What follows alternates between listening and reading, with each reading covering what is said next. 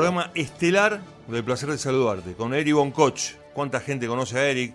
Y los que no conocen a Eric lo están conociendo ahora a través de este reportaje, porque desde el punto de vista cultural hay muchos escenarios de Mar del Plata, y lo vuelvo a reiterar como lo hice hace un ratito, que no pueden dejar de estar eh, en, el olvido, no pueden pasar desapercibidos. Y la pileta, para los que superamos la barrera de los 50, eh, en algún este, lugar de, la infancia o de la eh, adolescencia está. Está el que pasó y fue una vez, está el que fue a buscar eh, a un compañero que trabajaba allí, está el que pasaba y miraba a las chicas que estaban tomando sol, porque en principio, el que espiaba, porque antes no estaba tapado, digamos, el alambrado y después sí, el que fue, yo fui una vez y estaba lleno y no pude entrar, o el que se paraba y miraba la cantidad de gente que se tiraba en el trampolín. Bueno, todas esas cosas forman parte de, una historia muy buena, muy rica y que no se olvida, ¿no? Pasaron más, no sé, 40 años, Eric, por lo menos, de, lo que estoy diciendo y todavía sigue perdurando en el tiempo. Y sí, calculá que eso, como te dije, empezó en el 64 eh, y terminó en el 90. Eh, y nada, yo para mí fue ayer. Yo estoy hablando con vos y estoy mirando los reposeros desde mi balcón. Eh, con las colchonetas. Imagínate si la tendré presente, si era corazón más que comercio eso. Y eso hay muy poca gente te lo puede creer, salvo lo que conocía a papá de verdad. ¿Te sacaste muchas fotos? ¿Tenés muchas fotos de la pileta? Sí, tengo una carpeta entera de, todas de todas las notas que salieron, fotos. Mm. Tengo muchas cosas. Tengo. Qué, bueno. Cuando venga a sacar, te la, te la, voy, a, te la voy a mostrar. Dale. Eh, eh, en alguna foto grupal debo andar por ahí dando vueltas, supongo. Yo tenía un par por ahí. No sé si vos tenés algo me fijo, eh, eh, no me acuerdo si están, porque las fotos esas, todas, casi todas las fotos las sacaban los periodistas y las regalaban a nosotros. Eh, y ahí, eran, ahí estaban varios carperos que estaban con Gatti y con Nacha, la esposa de Gatti. Sí, sí, me acuerdo. y ahí hay varios carperos, pero no me acuerdo si uno estaba, eras vos. Después me fijo. Bien, estaba estaba mucho más joven que ahora, capaz que ni me conocé de lo, de lo lindo que estaba en aquel momento, ahora no puedo decir lo mismo, Eric. Eh, pero no, fue una, una, unas cosas Es muy difícil expresarlo, Sergio. Es muy difícil expresar todo lo que lo que fue eso para mí. Sí, Cuando yo digo que es mi casa, fue mi casa. Pero yo te creo. Es, mi casa. Yo camino por ahí y encima, por suerte, pusieron un monumento a Favaloro. Mm. Eh, eh, un monolito a Favaloro. Que es... Y yo digo, bueno, por lo menos hay un platense y de gimnasia. Exactamente, exactamente. Era era lo que, lo que iba a decir precisamente. Bueno, cuando juega gimnasia, eh, que relato, siempre me acuerdo, siempre te dedico a la formación de gimnasia, porque bueno, además, fíjate lo que es la vida.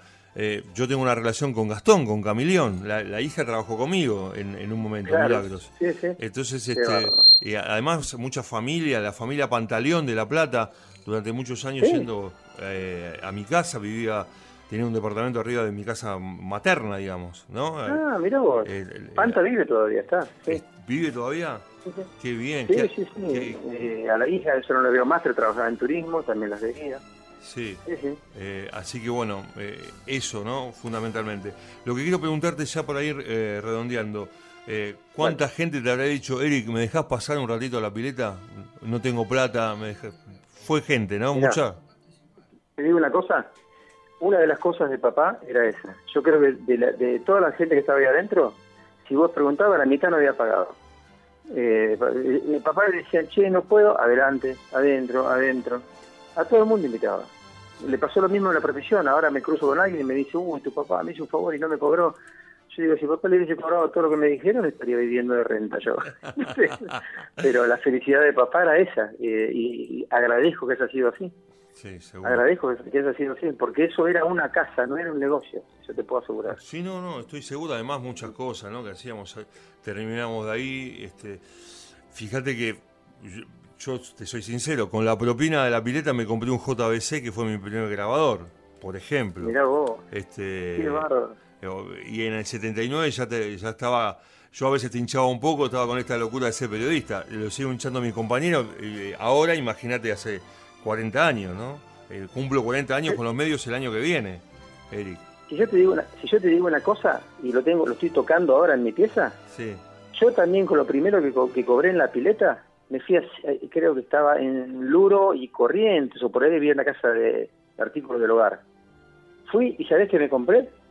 Un JBC, un grabador que lo tengo al lado de mi cama. No me digas. Y se, y se lo regalé a mi papá y mi mamá para que lo tengan. Cuando falleció mamá me lo traje. Sí, y centro- lo tengo acá a mi izquierda. ¿En un centro musical? Ahí lo golpeé. Sí, ¿en un centro, un centro musical de aquella época? Sí, sí, sí, con, con, con casetera.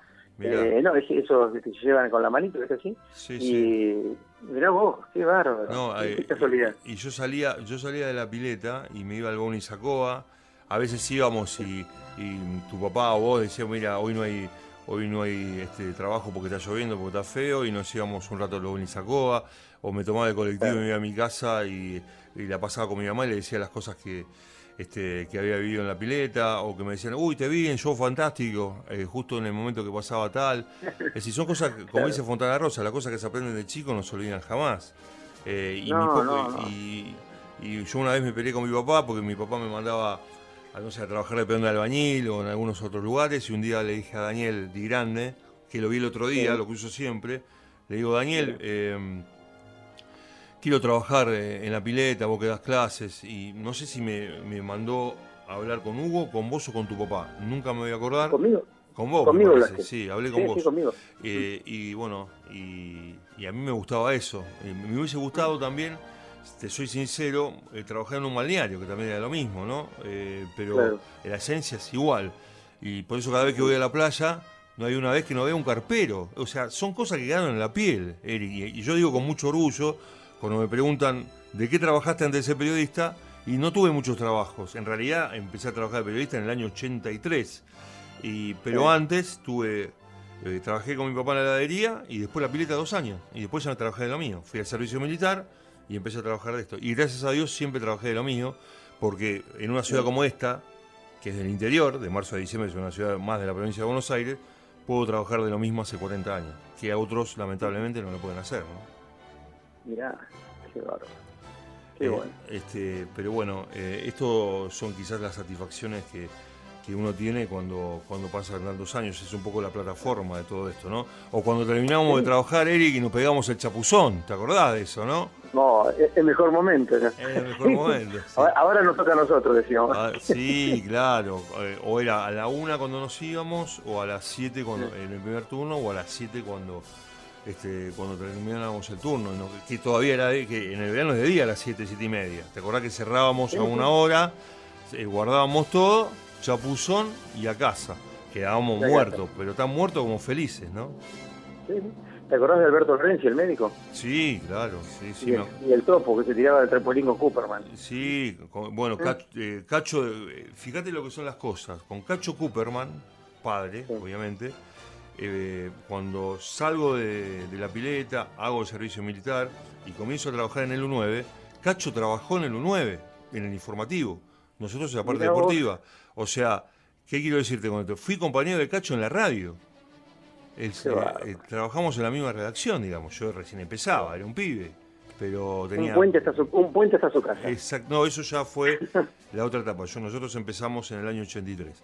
Pero bueno. Ah, mira, eso fue antes, ¿no? eh, eh, claro, eso fue antes. Claro. Eric, eh, se nos terminó el tiempo.